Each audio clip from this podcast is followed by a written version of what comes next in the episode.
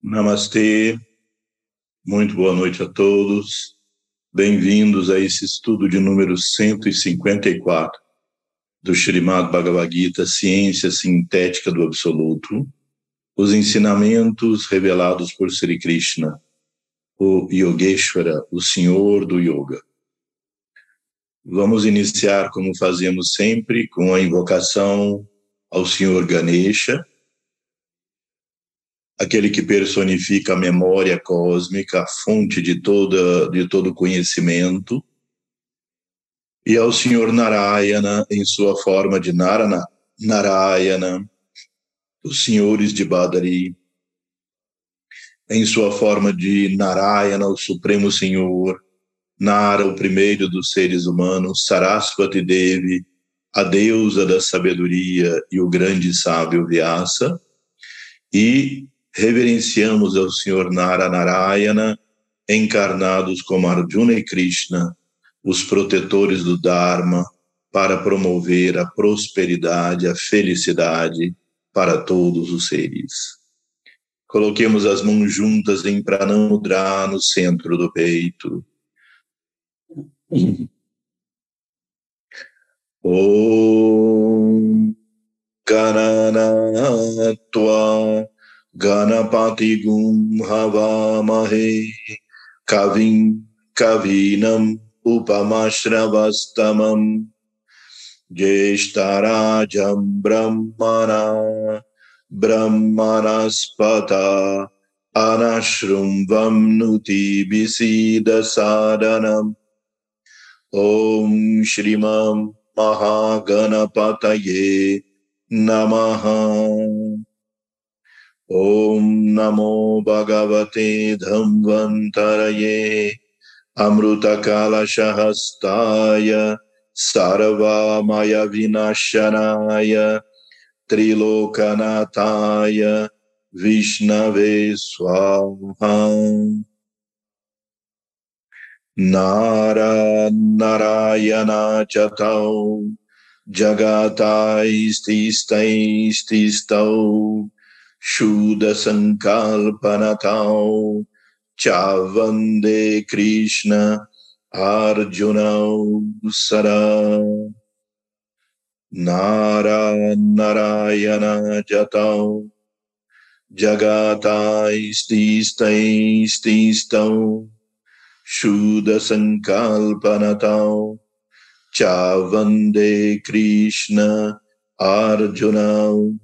Sara Om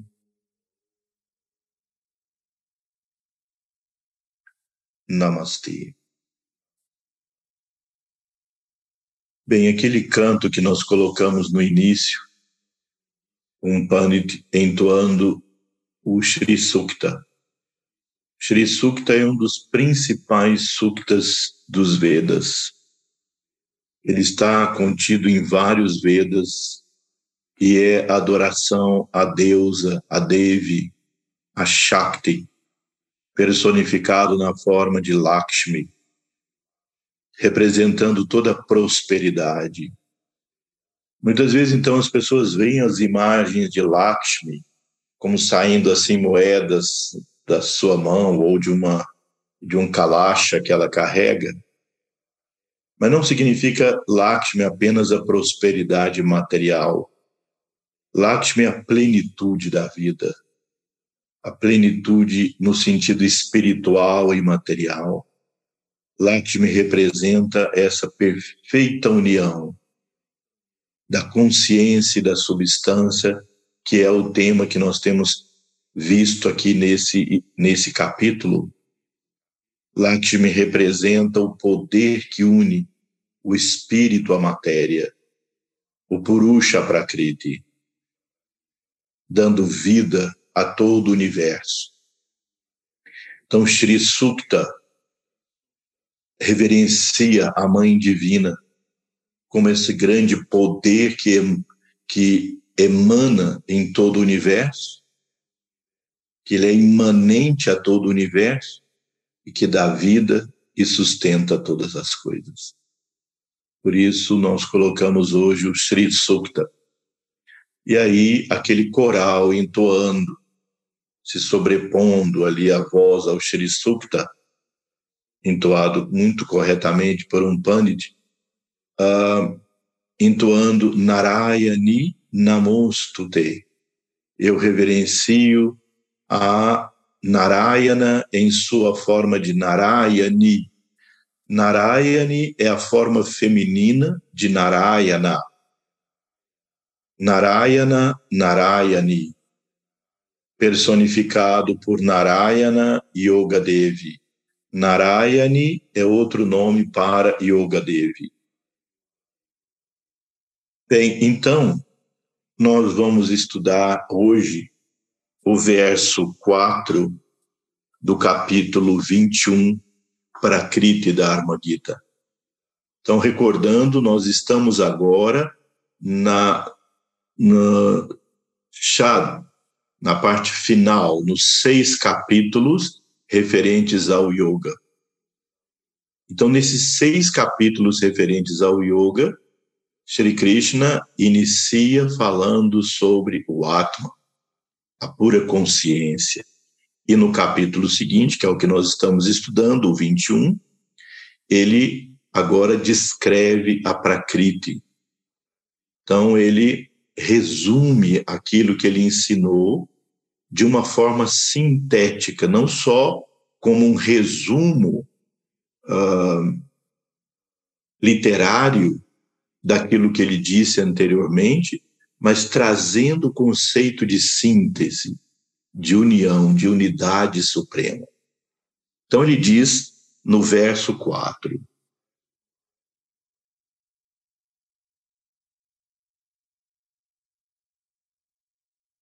Escuta de mim agora tudo sobre o Kshetra. Vocês se lembram? Kshetra, Kshetragnya. Kshetra, o campo. Kshetragnya, aquele que tem consciência do campo, ou seja, Kshetra é a Prakriti, Kshetragnya é o Purusha, ou Atma, ou pura consciência. Escuta de mim agora tudo sobre o Kshetra, como ele é, o que é, a natureza de suas variações e sua origem. Como também aprende dele o Kshetragna, como e quem ele é e sua glória. Vamos ver então esse verso em sânscrito.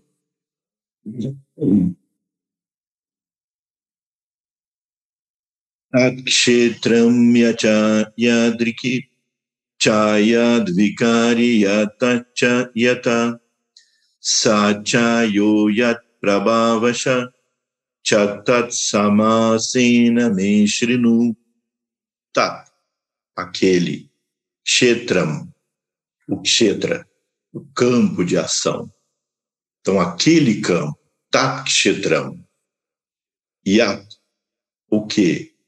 Cha, e, yadrik, sua natureza, cha, e, yat vikari, como ele muda, como ele se transforma, como ele tem sempre mudança, yataha, do qual cha também, yat, o que, sa, ele, cha, também, yah, quem, yat prabhava, o que seu poder é, cha, e tat, aquele, samasena, em, em resumo.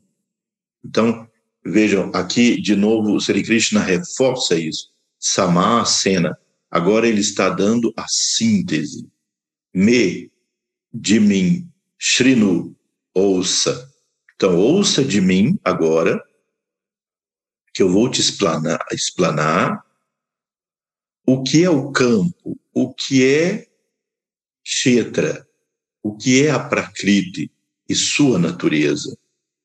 E também explanar como acontecem as mudanças daquilo que é criado, daquele que é o conhecedor do campo. E quais são seus poderes?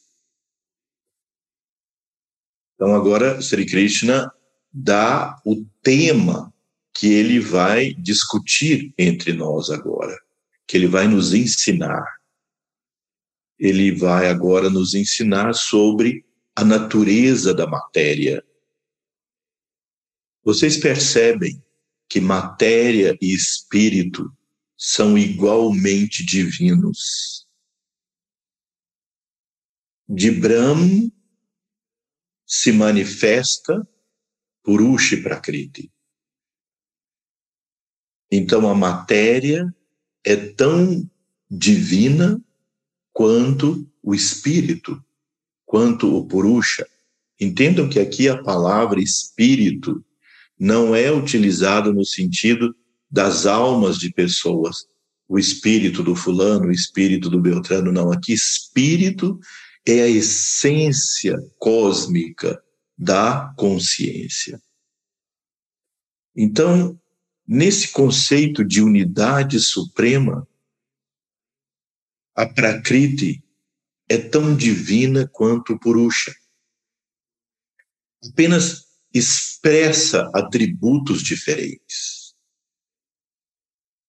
Então vamos ver o que é que Sri Krishna nos ensina sobre a Prakriti e suas relações com o Purusha. Agora o verso 5.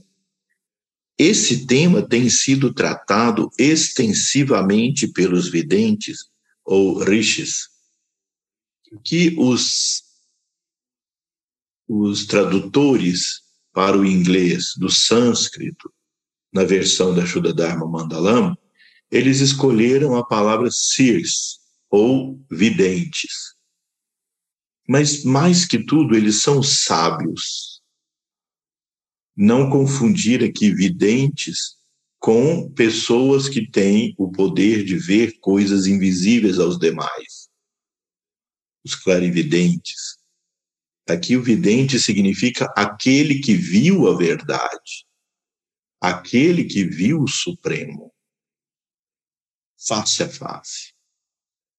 Rishi.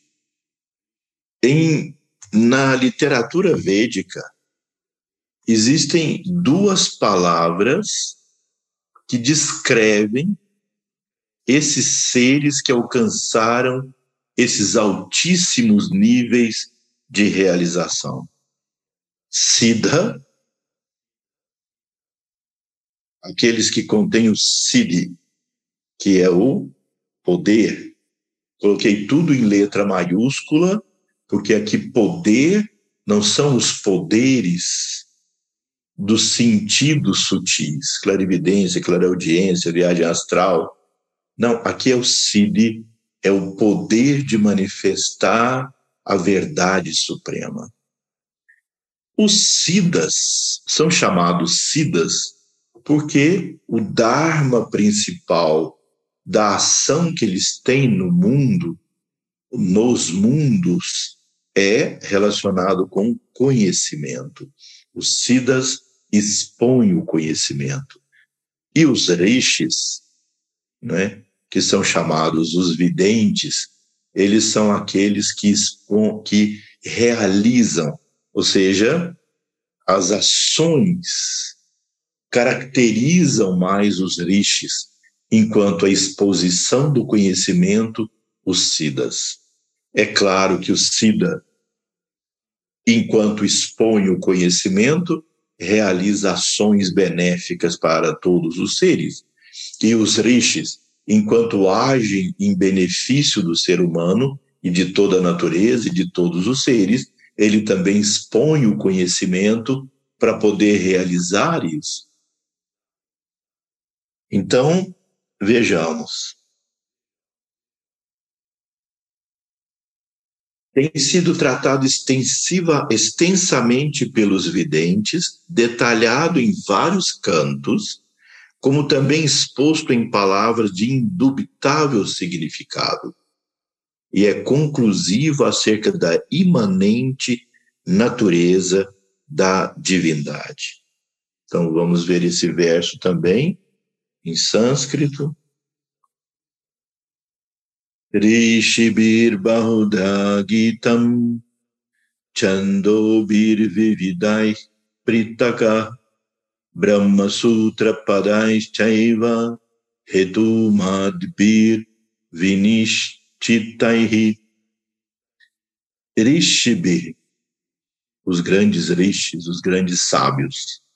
Bahuda, em diferentes maneiras, Gitam, cantaram. Chandobihi. Essa palavra Chandobihi, vou colocar aqui para vocês essa palavra, Chandobihi. Chandobihi. Essa palavra vem da palavra Chandas, Chanda é a métrica sânscrita. Um dos temas do sânscrito é estudar métrica. É um dos temas mais avançados do estudo do sânscrito. Tem a gramática, a etimologia das palavras, né? Um, tem a raiz das palavras e outro tema, os chandas. Chandas são as várias métricas. Por exemplo, quando o, o, o Bhagavad Gita é cantado em, em três métricas diferentes, mas a métrica mais comum é a Anushtup. Anushtup é essa métrica que nós entoamos. Uh, por exemplo, nesse verso atual, Rishibir Bahuda Chandobir Vividai Pritaka. Então, essas métricas vão nos dando a correta pronúncia, os cantos. Então, quando no verso da Gita, Sri Krishna diz Bahuda Gitam Chandobir, ou seja, em diferentes cantos, Gitam, porque Gita, vocês sabem, significa canto. Chandobir, de fato, são cantos védicos, porque os Vedas é que trazem essas métricas. Chandobir vividai em vários pritaka, que também significa vários, em diferentes e vários Brahma Sutra. Veja que a expressão é Brahma Sutra. Eu vou colocar esse verso no quadro para vocês verem a escrita. E não, não conseguimos ter as letras adequadas.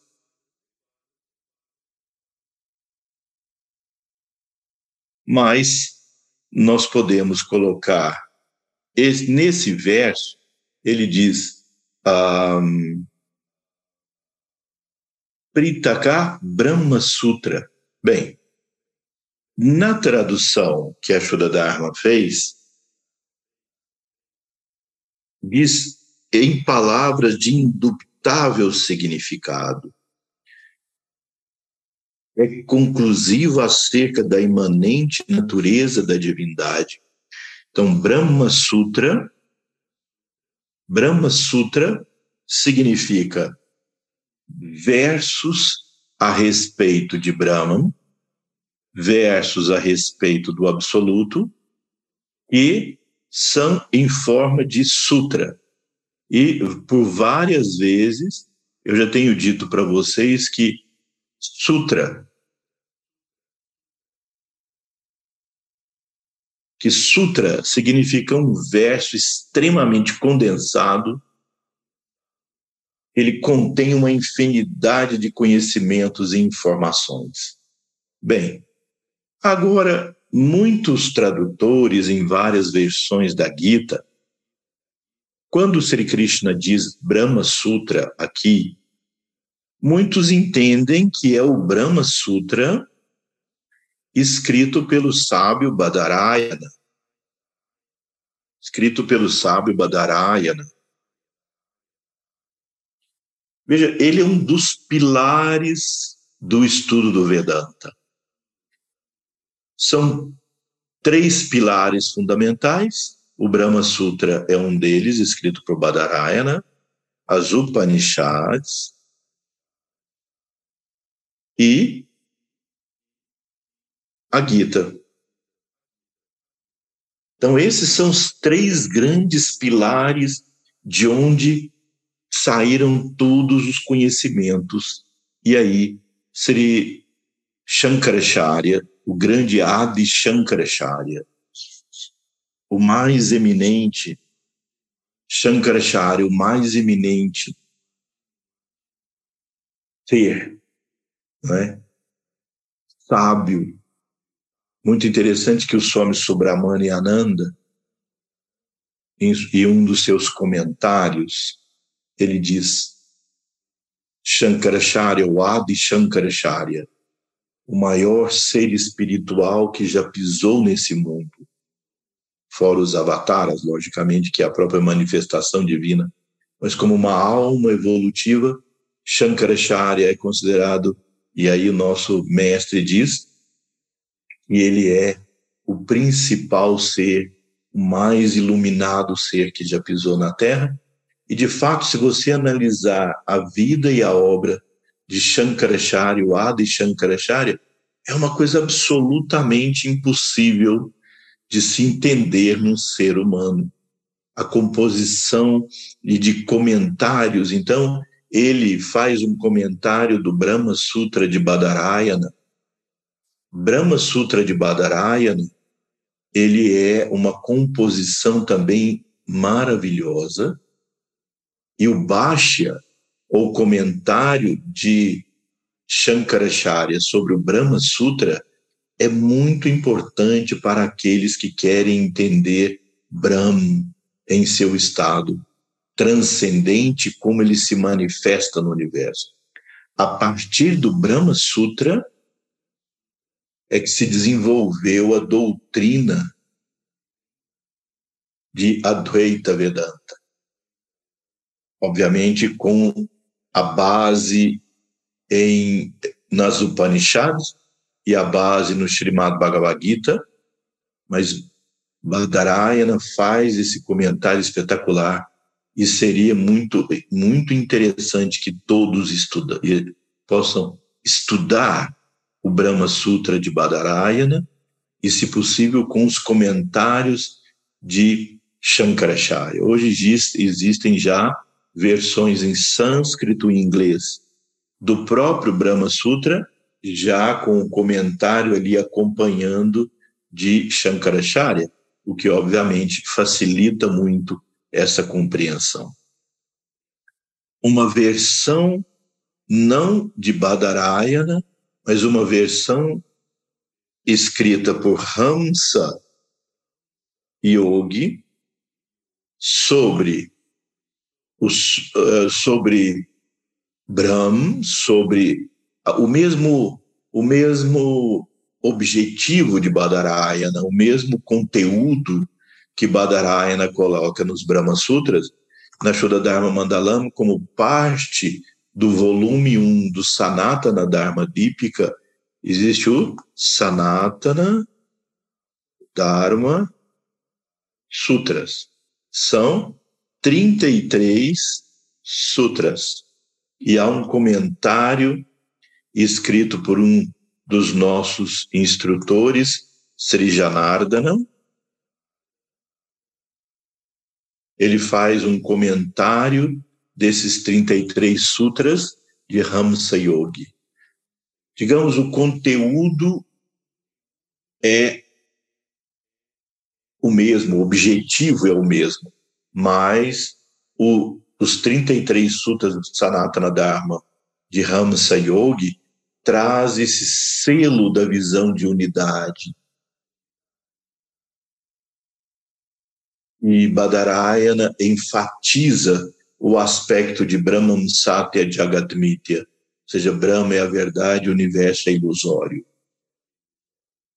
Então, nós estamos, alguns membros da Shuddha Dharma Mandalam estão preparando uma tradução desses sutras e dos comentários de Sri Janardana, e em algum momento adequado nós vamos então publicar isso para o benefício do estudo de todos.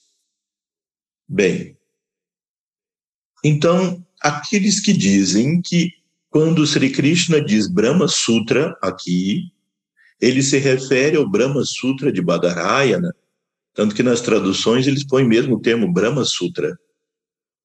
Mas, a, apesar da grande dificuldade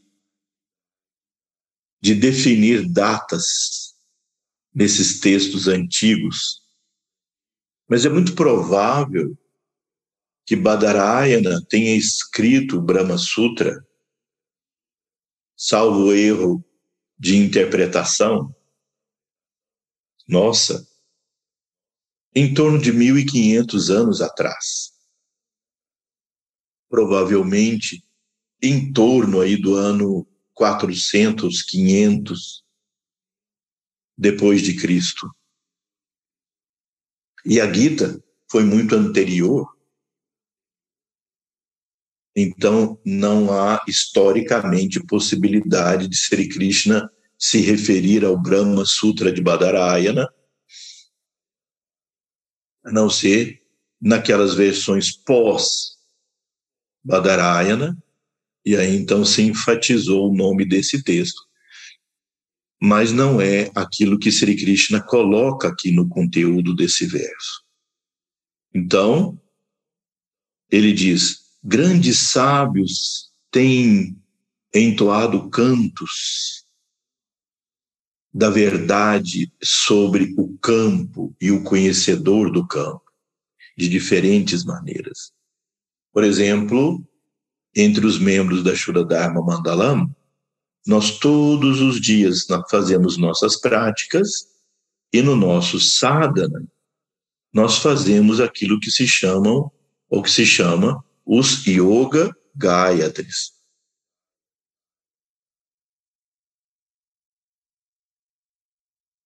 E aí, por exemplo, há um sistema que é o mais o mais apropriado para pessoas que se ocupam das atividades ainda que têm muitos compromissos com o mundo, muitas atividades. Eh, eh, os mestres iniciam essa pessoa no chamado Badraqueto, no sistema Badraqueto. E no sistema Badraqueto, todos os dias o aspirante, o, o praticante, deve entoar o Atma Gayatri, tem o selo do yoga. Então, Atma Yoga Gayatri, Prakriti Yoga Gayatri e para Brahma Yoga Gayatri. Ou seja, todos os dias nós repetimos diferentes Gayatris, esse se refere ao sistema Badraketu, mas os outros têm aspectos semelhantes e todos os dias, então, nós analisamos e meditamos e contemplamos esses três grandes aspectos do Supremo. O seu aspecto consciência, entoando, por exemplo, 24 vezes aquilo que o sábio Badraqueto, quando entra em contato com essa consciência cósmica, o Atman, ele traz isso da experiência direta com a verdade nos chandas, na métrica sânscrita, na métrica védica, então ele entoa e nos ensina, e ele então é o mestre, ele é o senhor desse sistema e intensamente ele abençoa aqueles que praticam esse sistema e todos os dias, então, nós entoamos nesse ou diferentes sistemas nos quais tenhamos sido iniciados. 24 vezes essa sequência que o sábio Badraketu trouxe em forma de mantra sobre o átomo. Quem é ele, qual sua real natureza, e os Bidya mantras que despertam a consciência do átomo em nós. Em seguida, entoamos 24 vezes o Prakriti Yoga Gayatri. Então, aquilo que Sri Krishna ensina aqui, nós meditamos constantemente na e profundamente na natureza da matéria. Entramos no, no conhecimento dessa natureza, da manifestação cósmica, como um Prakriti. Então é o que Sri Krishna está nos dizendo.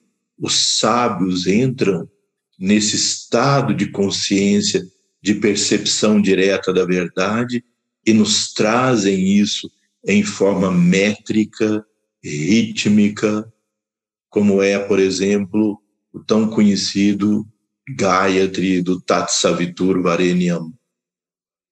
São infinitos Gayatris.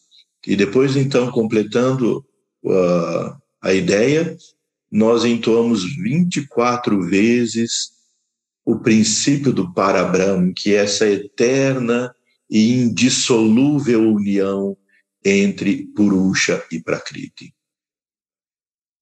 Então, aqui nós podemos entender esse verso, não é? Dessa maneira, os sábios nos trazem. Então, quando nós analisamos os Vedas, quando nós analisamos as Upanishads, quando nós analisamos essas revelações que os seres divinos nos trazem, isso nos orienta na meditação para compreendermos a natureza exata do que é a consciência, do que é a substância do que é o espírito, do que é a matéria. Portanto, o mesmo número de versos e de número de entoações que nós fazemos do Atma Yoga Gayatri, nós fazemos também da Prakriti Yoga Gayatri, reverenciando também a natureza, porque a matéria é a natureza. Essas maravilhosas formas, Veja o espetáculo que é a natureza. Eu me lembro que no começo das minhas práticas, há muitos anos atrás, ainda na adolescência, quando se meditava nesse bhavana, nessa indissolúvel união da consciência com a substância, vocês veem que para algumas pessoas a devoção vem do conhecimento. Para outras, a devoção é espontânea. Para umas pessoas que têm a devoção espontânea. E para outros, a devoção surge do conhecimento. Pessoalmente, posso dizer a vocês que a devoção sempre me surgiu do conhecimento. Quando eu contemplava esse conceito dessa perfeita união de espírito e matéria. E contemplava esse universo como uma ordem perfeita, e nós todos fazendo parte dessa ordem perfeita, tudo está perfeitamente bem. Sarvam avasyakam, tudo é uma necessidade, tudo é necessário compreendendo essa ordem cósmica, da compreensão da ordem surgia o amor, surgia a devoção. Então, é disso, da repetição dos, do japa, dos mantras, que descrevem o Purusha, a Prakriti, o Atma, Prakriti e o Parabrahma, as três grandes verdades supremas, consciência, substância e o absoluto, de onde consciência e substância são expressões, isso nos traz essa percepção da ordem cósmica e do nosso papel dentro dessa ordem cósmica. Isso, sem dúvida, faz surgir a chispa da devoção. E essa chispa da devoção traz o sabor da experiência divina. E esse sabor da experiência divina encanta a alma, encanta a alma e cria uma conexão em que os problemas da vida, as flutuações da vida, as mudanças da vida não abalam a fé e a devoção que surgem do conhecimento. Queridos, que nós todos passamos. Em muitos momentos nós podemos ter uma experiência de percepção desse átomo no coração. E desde esse centro passa pela nossa consciência o fluxo das várias vidas que já passamos e que passaremos. Que já passamos, que estamos passando e que passaremos no futuro. Para voltarmos àquele estado que nos encontramos naquele momento da experiência. Não importa os papéis que nós vamos desempenhar ou que já tenhamos desempenhado ao longo das vidas. Não importa se fomos Cleópatra, Napoleão ou qualquer uma entidade, as histórias não importam. O que importa é qual foi o efeito, qual é o sabor qual é a essência daquilo, de todas essas experiências, o que elas deixaram em você. E aí, nessa experiência divina, nós percebemos num relance todas as vidas anteriores, essa e as futuras, porque inevitavelmente ou provavelmente nós teremos muitas e muitas vidas ainda para desenvolver o nosso aprendizado, mas nós percebemos que, passando por todas as vicissitudes e todas as alegrias, todas as graças e todos os problemas, e todas as dificuldades e alegrias e prazeres que nós passamos na vida, nos levarão de volta àquele estado que nos encontramos naquele momento da experiência divina. Um vislumbre dessa experiência. Ela vem com o afinco com que executamos esse sadhana, e que nos empenhamos no processo de servir, de sermos instrumentos dentro das nossas limitações e dificuldades, dentro da pequenez da nossa sabedoria. Muitas vezes eu vejo quando nós terminamos, completamos nossos cursos de formação, tanto em Ayurveda quanto em Yoga, há uma sensação nos alunos de muita plenitude, de muita gratidão por essa sabedoria divina, mas também há uma certa ansiedade de dizer eu não sei nada. Parece que eu não sei nada. Tem muito para estudar ainda, parece que eu não sei nada. Eu digo, de fato, há muito para se estudar, todos nós. Mas olhe em torno de você. Quantas pessoas e situações nós vivemos, ou nós convivemos, que o pouco que nós sabemos pode ser tão útil, tão benéfico, talvez não em forma de proselitismo religioso, de convencimento, de conversão, porque as pessoas estão cansadas disso,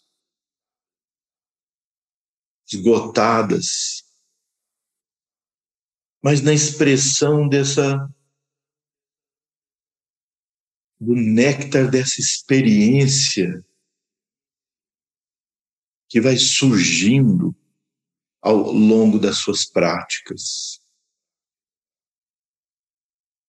E não são técnicas. Nós precisamos tirar essa visão de que é uma pura técnica e colocar o coração, colocar a repetição desse conhecimento do que é a Prakriti do que é o Purusha, do que é o Parabrahma. Quando nós meditamos e entoamos os mantras para Prakriti, nós pensamos nessa maravilha que é a natureza. A maravilha dos elementos da natureza, e essa maravilha é a expressão da consciência dentro da substância. O movimento dos planetas, o movimento dos elétrons no núcleo, o movimento do ar, das forças da natureza, do fogo, da água, o movimento da Terra, esse planeta tão grandioso que no meio desse cosmo facilitou, propiciou e nutriu as nossas vidas. Reverência constante a esse planeta, nossa grande mãe, ao mantra que nós fazemos em todos os nossos as nossas práticas. Pritivi tvayadrita lokadevi tvam vishnunadrita tvam chadarayamam devi pavitram kurushasanam pavitram kurushasanam pavitram kurushasanam. Todos os mundos estão conectados com a Devi. A Devi está conectada com a Terra, o planeta. A Devi, o planeta, está conectado a Vishnu, Narayana. Possa eu me conectar com a Mãe Terra para o bem de todos os seres. Então, a reverência, trazer essa devoção para a maravilha do que é a natureza. Então, nós precisamos trazer também, quando nós abrimos os olhos após o nosso sadhana diário de adoração ao espírito, à matéria e ao parabrahma, quando nós abrimos os olhos depois disso, depois do nosso sadhana, nossa visão deve ser unitiva em relação ao universo. Então, veja, dentro dos estudos do Ayurveda, por exemplo, nós estudamos os poderes que governam o nosso metabolismo. Estudamos Vata, Pita e Kapha, que são as forças metabólicas que governam o nosso funcionamento. E vocês sabem que Vata está relacionado com o elemento ar, Kapha está relacionado com o elemento água e Pita está relacionado com o elemento fogo. Então, fogo, ar e água são os elementos da natureza. São as formas com que a Prakriti se expressa. Os chamados Panchamahabhutas, os cinco grandes elementos. A matéria se expressa, a Prakriti cósmica se expressa como esses três elementos, que são, então, divinos. Eles são divinos.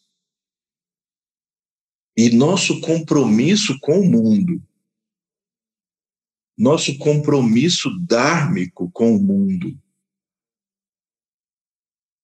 é auxiliar, ajudar, praticar a purificação desses elementos em nós e na natureza. Quando nós buscamos purificar esses elementos em nós, isso se chama saúde. E quando nós buscamos purificar esses elementos na natureza, isso se chama ecologia. A saúde da natureza, a saúde do planeta. E é um trabalho dármico nosso contribuir da forma que nós pudermos para promover a purificação desse planeta, o ar puro. Como nós podemos contribuir para que o ar seja puro? Como nós podemos contribuir para que a água seja pura? purificar as águas. Quanta coisa se pode fazer. E no fogo, a geração de energia limpa. Nós ajudando nesses três aspectos: ar puro, água pura e geração de energia limpa, nós estaremos contribuindo para a sanidade do planeta e para a nossa própria sanidade. Porque, veja, num texto dos mais antigos, pelo menos 2.500 anos, que é o Charak Samhita, nele o mestre Charak descreve o que é uma pandemia e ele diz que as pandemias destrutivas para o mundo surgiriam a partir do momento que as mentes humanas estivessem impuras, que a água estivesse impura, que o ar estivesse impura e que o fogo estivesse impuro. Então, a contribuição humana, de acordo com essa cultura védica que nós buscamos seguir, outros podem ter opiniões diferentes, e tudo bem, é, é, é preciso que se respeitem opiniões diferentes, é preciso inclusive ouvi-las e refletir, mas do ponto de vista daquilo que coerentemente nós vemos, nós viemos aprendendo, a ação humana contribui e contribuiu para essa situação tão grave e que muitos veem a possibilidade de repetir de outras formas. E outros problemas da humanidade, do planeta. Então, eu estou dizendo tudo isso para vocês para nós trazermos o conceito da consciência suprema, da divindade suprema para a natureza. Por isso é que nós sacralizamos os cinco elementos. Vejam, esse é um conceito bastante importante. Como é que nós sacralizamos? Vamos colocar aqui a sacralização. Como nós sacralizamos a, o elemento terra? Através das imagens. As imagens, as murtis. Então, não é isso? Vocês concordam? Nós, as pessoas fazem, os artistas fazem uma imagem, uma estátua feita de mármore, feita de, de barro, feita de metais. Isso é sacralizar o elemento terra. O Shivalinga, as imagens, a reverência, o uso das plantas medicinais durante os rituais. Por exemplo, na cerimônia do fogo, o Mahayagna, descrito pela, pelos mestres da Shuddha Dharma Mandalama, nos nossos textos e nas nossas práticas, os mestres nos mandam colocar raminhos de folhas da erva cuxa, voltado para o leste ou voltado para o norte, numa posição apropriada em torno do altar nós colocamos flores. Então, a, a estrutura da flor, o perfume, é a purificação do elemento ar, a estrutura da terra, a cor do fogo. Cor está relacionada com o elemento fogo. Então, as flores, elas têm a estrutura que é terra elas têm a cor que é fogo e elas têm o aroma que é a purificação do ar. Como nós purificamos o elemento água todos os dias nas nossas práticas, nós fazemos banho da alma. E aí fazemos os 24 os 24 Mahavakyas. Om Apam Apam Apasarava, que a água, que a água, que todas as águas, seja, reverenciando a água, personifica a água como deusas. Veja esses versos. Eu até sinto muita vontade em algum momento de nós estudarmos esses 24 Mahavakyas, especialmente do sânscrito para a transliteração. Esses 24 versos do, do os Mahavakyas da, do Atma Snana, né, que é chamado Atma Snana, o banho da alma, eles se encontram no Taitriya, Taitriya Aranyaka. O Taitriya Aranyaka começa com esses 24 Mahavakyas. Na verdade, ele começa com os Mangala Vakyas, também chamado Ashtavakyas, as oito frases auspiciosas. Portanto, na nossa prática da saúde diária, no Agni, na, na, na, na Atma Snana, né, o Yoga Sandhya matinal, também que pode ser realizado na hora do almoço e vespertino, nós começamos com esses versos do Taitri Aranyaka. O Taitri Aranyaka faz parte do um, Yajurveda, Assim são versos do coração do, do Yajurveda.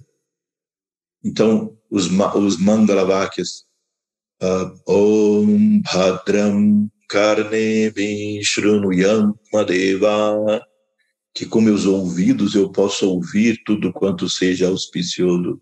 Bhadram Pashema Kshabirya Jatra, que com meus olhos eu possa ver tudo quanto seja auspicioso.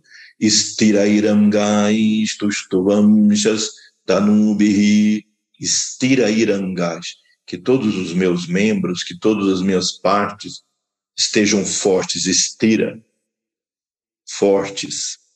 Istirairangai Stustuvamshas Tanubihi Vyashema Devahitam Yadayuhum que com isso, então, eu possa desfrutar da vida que os devas me ofereceram. Ou seja, com essa visão, a vida tal como ela se apresenta para nós, seja ela boa ou ruim, da forma que ela for, ela é uma dádiva dos devas. Para que nós possamos cumprir nosso karma. Então, isso também significa sacralizar a vida. Compreender que ela é uma dádiva divina, é uma oportunidade dada pela divindade para nós podermos cumprir o nosso karma. Depois continua com os quatro versos, invocando a Indra, Garuda, Pusham, Brihaspati. E aí depois no Taittiriya Aranyaka já vem, então, os 24 uh, Mahavakyas do Atma Snana. Então eu dizia, nós reverenciamos a terra, sacralizamos a terra dessa maneira, sacralizamos a água, é? sacralizamos a água através dessas cerimônias e dos mantras, nós sacralizamos o fogo através do Agnihotra ou Ravan, a cerimônia do fogo, também através das velas, da, das candeias que usam, que usam ghee. É muito interessante isso que alguns estudos científicos feitos nas cerimônias do fogo mostram que quando a gente joga ghee no fogo, ou quando você queima ghee numa lamparina de ghee, a emanação, a, o vapor que sai, ele tem efeitos mentais extremamente positivos. Então vejam essas lamparinas de ghee como essa que vocês veem aqui do meu lado. Essa lamparina de ghee, as e a cerimônia do fogo, onde várias e várias vezes nós colocamos Gui, Om Agnaye Swaha, Idam Agnaye Idam Namama. Então, nós oferecemos isso ao Agni. Então, isso emana um vapor que tem efeitos psicológicos e espirituais positivos na nossa mente então, a cerimônia do fogo é a purificação, a sacralização do elemento fogo. Porque quando nós olhamos aquela labareda surgir durante a cerimônia do fogo, nós estamos vendo Deus naquele fogo. Para nós, Deus está naquele fogo, está em tudo, mas aquele fogo é a personificação imediata dele. Então, nós reverenciamos o fogo como a presença viva da divindade ali diante de nós. Nós sacralizamos o elemento ar. De que forma nós sacralizamos o elemento ar? Com os perfumes, os incensos, com as flores, com os óleos essenciais, e como nós purificamos o elemento a caixa, o espaço, com os sons, ou seja, com os mantras. Porque a caixa responde ao som. Então, nós purificamos os cinco marrabutas e sacralizamos, não só purificamos, e sacralizamos os marrabutas quando nós executamos nossos púdias, nossos rituais, nossas cerimônias. E isso você vê não só nas cerimônias védicas, mas em praticamente todas as cerimônias de, de todos os cultos religiosos, filosóficos, etc. Então, agora, o próximo verso, próximo shloka diz: os cinco elementos primários, éter, fogo, ar, água e terra. O princípio da consciência de si mesmo, ou ahamkara. Buddhi, o intelecto Avyaktam, que é a mula prakriti ou matéria básica, manas, a mente e emoção, e além disso, cinco sentidos objetivos, audição, visão, olfato, paladar e tato. Então aqui Sri Krishna está agora descrevendo os tátuas. Sri Krishna fez uma classificação própria dos tátuas em oito enquanto uh, a filosofia Sankhya de Kapila Muni colocou em 24, que não são diferentes, apenas, apenas o modo de agregá-los é que faz com que seja 8 ou 24. Então, vamos ver aqui, vejam aqui, nós temos Purusha e Prakriti. Essa Prakriti, no seu estado original, foi chamada aqui de Mula Prakriti ou matéria raiz. Mula significa raiz. Então, Mula Prakriti é a matéria raiz, também chamado Avyakta.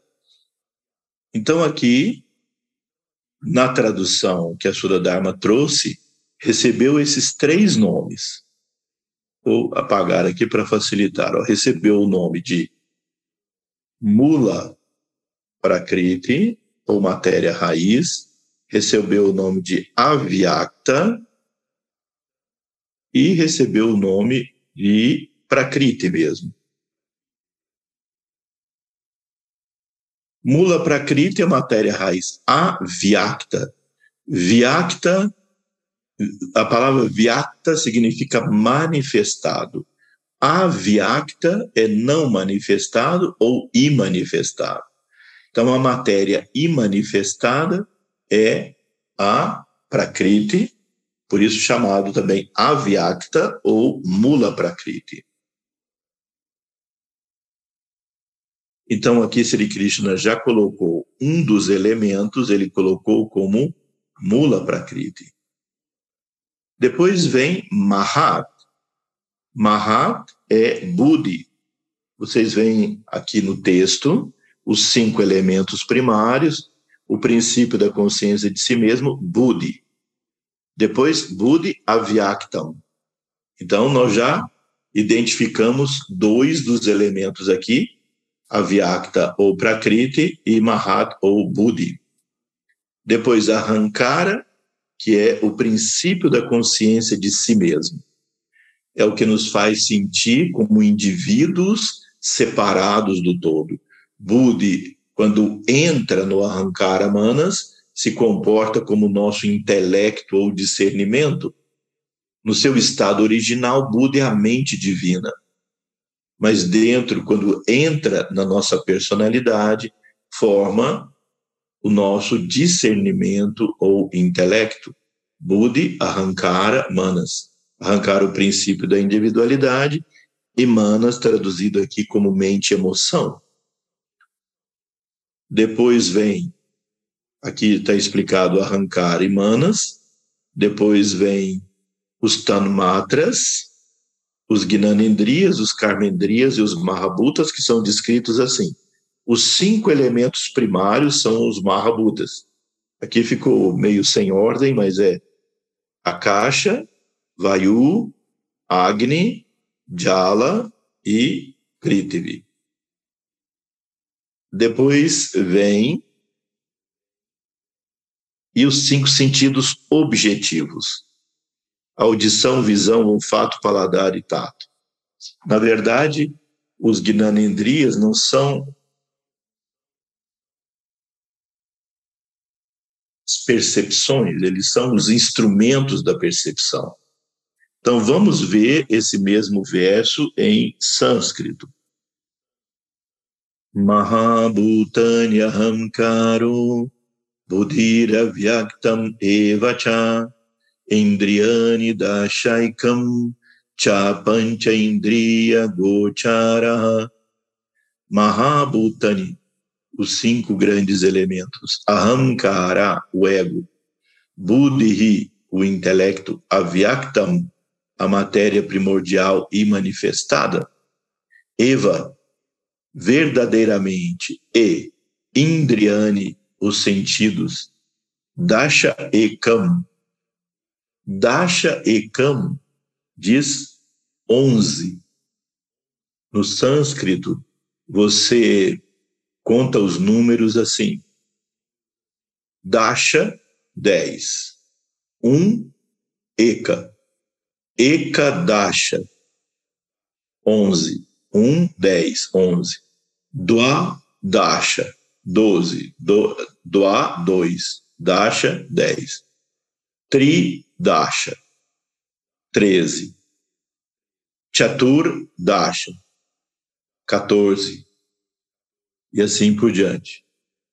Então, quando os devotos de Vishnu eh, respeitam o Ekadashi, Ekadashi, Dasha 10, Eka 1, é o décimo primeiro dia do ciclo lunar, a contar da lua nova e da, e da lua cheia, exato. Da lua nova e da lua cheia, conta como primeiro dia, 11 dias, portanto, são quatro dias antes da lua cheia e quatro dias antes da lua nova. É o Ekadashi. Se fosse o décimo segundo dia, do Adashi. Então aqui é interessante porque isso não foi descrito dessa forma na tradução que os textos da Sudha Dharma colocaram, porque está dizendo Indriani Daishaikam Cha Panchendriya Gochara. Indriani, os sentidos Dasha e Kam. 11. Cha e Pancha, 5. Indriya, Indriya Gochara. Os cinco objetos dos sentidos. Então, o campo das atividades é composto, ou seja, o kshetra, é composto pelos cinco grandes elementos, os Mahabhutas, terra, água, fogo, ar, espaço, cinco. O, o, o, o ego, a Hamkara, seis. Buddhi, sete. A matéria primordial, oito. Os onze sentidos, que são os cinco karmendrias, os cinco gnanendrias e manas por trás deles. Por isso, a mente é chamada o décimo primeiro sentido.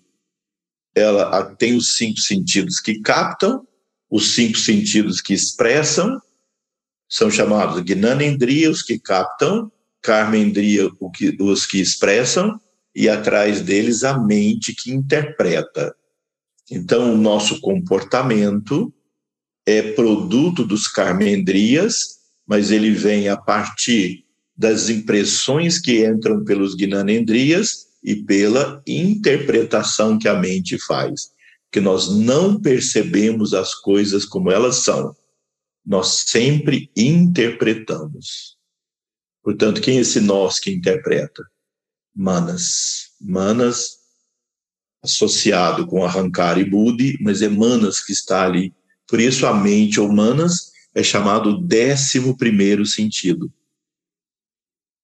Isso compõe, portanto, os 24 elementos que a filosofia Sankhya descreve. Vamos ver. Prakriti 1, Budi 2, Ahankara 3, Manas 4, os cinco Tanmatras, os cinco Gnanendrias, os cinco Karmendrias e os cinco Mahabhutas. Então, isso aqui é a expressão dos 24 elementos. E ainda continuando o verso em sânscrito, por isso eles são descritos assim: os elementos que formam a natureza. Bem, então, nós já tivemos aí mais. Nós já tivemos aí mais três versos para estudarmos: o quatro, o cinco e o seis. Aqui nós fizemos uma revisão, uma diretriz dos estudos desses três, não é? Então agora na próximo, no próximo estudo, nós vamos ver como esses 24 elementos atuam no processo da vida, para entendermos o funcionamento da matéria, vivificada pela consciência através da Shakti. Muito bem. Então, por hoje é isso. Já temos aí bastante tema temas para reflexão. Eu agradeço a vocês a presença e a participação. Eu gostaria de especialmente homenagear hoje o nosso mestre tão citado aqui tantas vezes, né? Srivajra Yogidasa, porque hoje se comemora o dia do nascimento de Srivajra. Ele nasceu no dia 31 de maio de 1895. Então, nossa reverência constante, ele sempre nos ensinou que nós devemos reverenciar princípios e não pessoas. Reverenciar pessoas, sim, mas é melhor, nós não devemos seguir, obedecer princípios e não pessoas. Isso é correto, sem dúvida nenhuma. E nós agradecemos a Ele o, nos ter ensinado os princípios.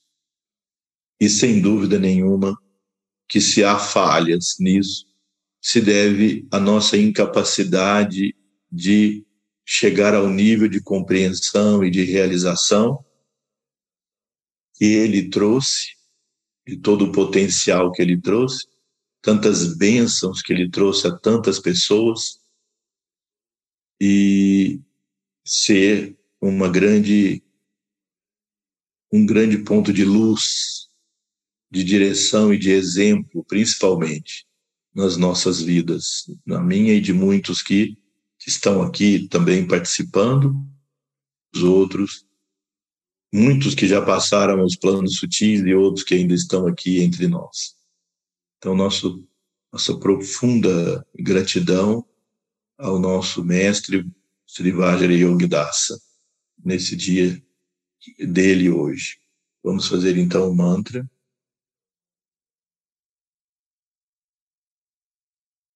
Ayena vacha मनसेन्द्रियैर्वा बुद्ध्यात्मना वा प्रकृति स्वभवात् कारुण्यद्यात् सकलं परस्मै नारायणाय ति समर्पयामि नारायणाय te samarpayami. Shri Guru Bhyo Namaha Hari Om Namastê. Uma boa noite a todos e até nosso próximo encontro na próxima semana, se Deus quiser.